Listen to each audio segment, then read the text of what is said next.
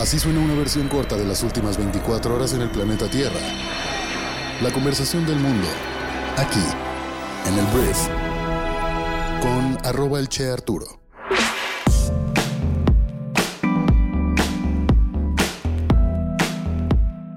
Muy buenos días, bienvenidas, bienvenidos a esto que es el brief para este miércoles 31 de enero.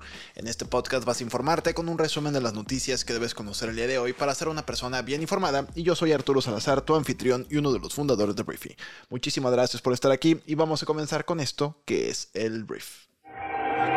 Arranquemos hablando de la economía mexicana porque en 2023 el Producto Interno Bruto de México creció un 3.1%, superando ligeramente las expectativas de la Secretaría de Hacienda y Crédito Público y otras entidades financieras. Aunque el crecimiento fue menor al 3.9% registrado en 2022, pues sigue mostrando nuestra economía un desarrollo positivo y esperemos que esto se siga consolidando. No es un mal número, solamente pues todavía no estamos en 4 o 5 como tal vez nos gustaría. Vamos. Hablemos del peso mexicano que ayer experimentó un fortalecimiento frente al dólar estadounidense, cerrando con una mejora en su valor.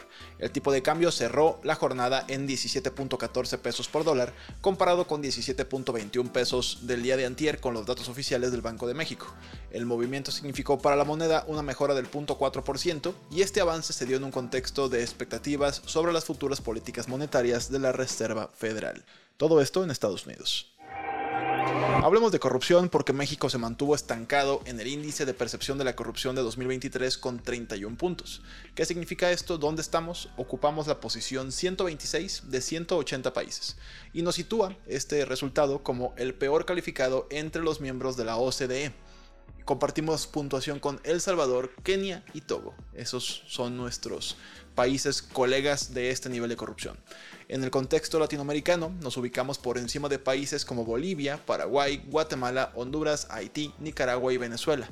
La organización consideró que entre las naciones que conforman el grupo del G20, que reúne a las 20 economías más grandes del mundo, México está en penúltima posición solamente por delante de Rusia, que obtuvo un puntaje de 26 puntos sobre 100. Hablemos de las noticias más importantes del resto del mundo y voy a empezar hablando de Imran Khan, que es el ex primer ministro de Pakistán y antiguo jugador de cricket, que fue condenado a 10 años de prisión por filtrar secretos de Estado. Khan, que ya está encarcelado por acusaciones de corrupción, niega los cargos y los considera motivados políticamente. La economía de la Unión Europea, así como la de la zona del euro, se estancó en los últimos tres meses del año 2023.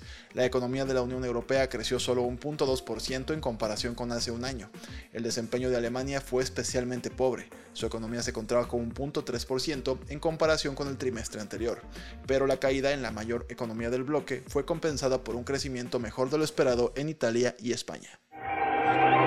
El Fondo Monetario Internacional mejoró su pronóstico de crecimiento global para el año 2024, citando la resiliencia de la economía estadounidense, el mayor apoyo fiscal en China y la fortaleza de varias economías de mercados emergentes.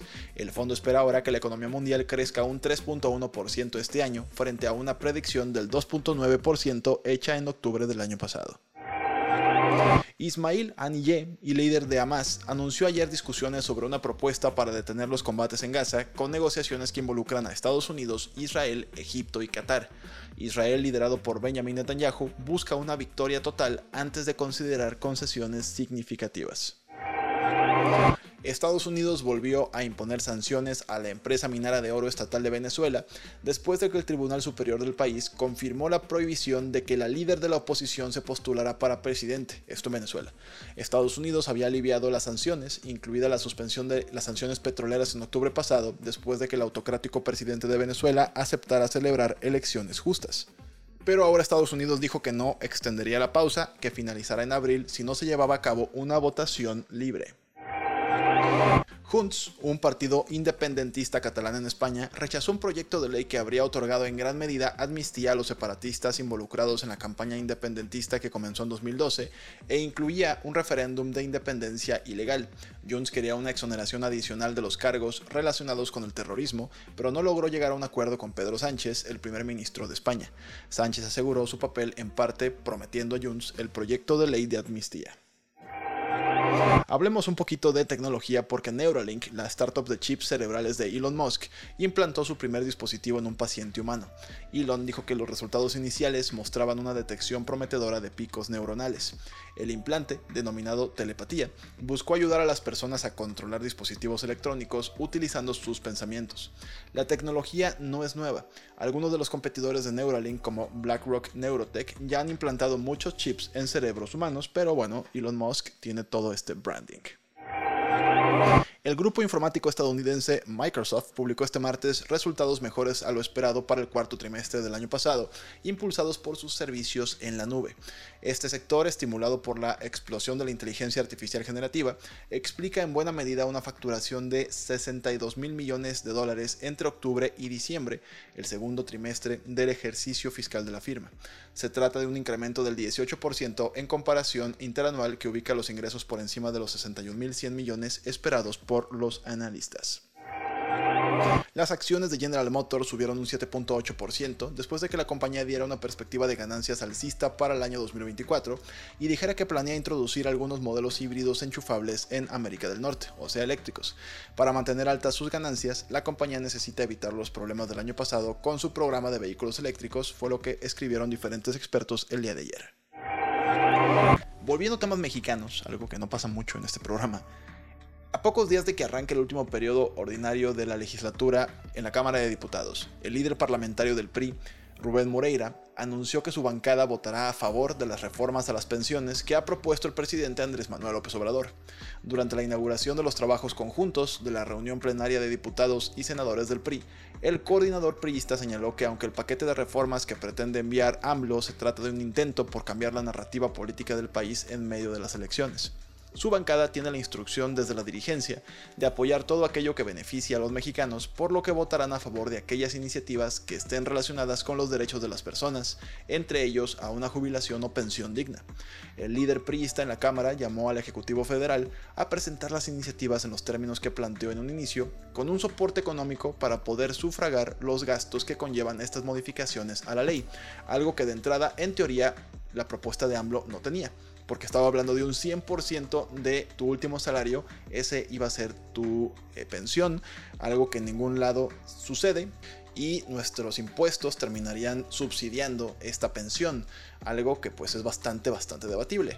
Entonces también retó este hombre a la bancada de Morena que permita que la mesa directiva ponga a discusión la iniciativa que busca reducir a 40 horas la jornada laboral, esto por semana, y también quieren discutir eh, la propuesta también priista de disminuir de 65 a 60 la edad para tener derecho a la pensión de adulto mayor. Esta nota llama la atención porque pues se había visto un bloque opositor rechazando todo lo que aventaba Morena. Obviamente, como ya lo mencioné, aquí hay varios asteriscos, como el hecho de que, por ejemplo, el plan tenga pues un sustento financiero, ¿no? Lo que acabamos de mencionar, pero hay dos posturas acerca o dos reacciones acerca de esto. Hay quien dice que el PRI está negociando con Morena y con AMLO y hay quien dice que se está sumando a iniciativas de Morena para que pues este beneficio para el pueblo bueno y sabio también sea del PRI y pues de alguna forma pues al pastel de Morena le caería caca, caca priista, ¿sabes? Entonces, bueno, es lo que estaba ocurriendo y veremos cómo se termina desarrollando esto. Habrá que esperar al 5 de febrero para que AMLO presente las iniciativas.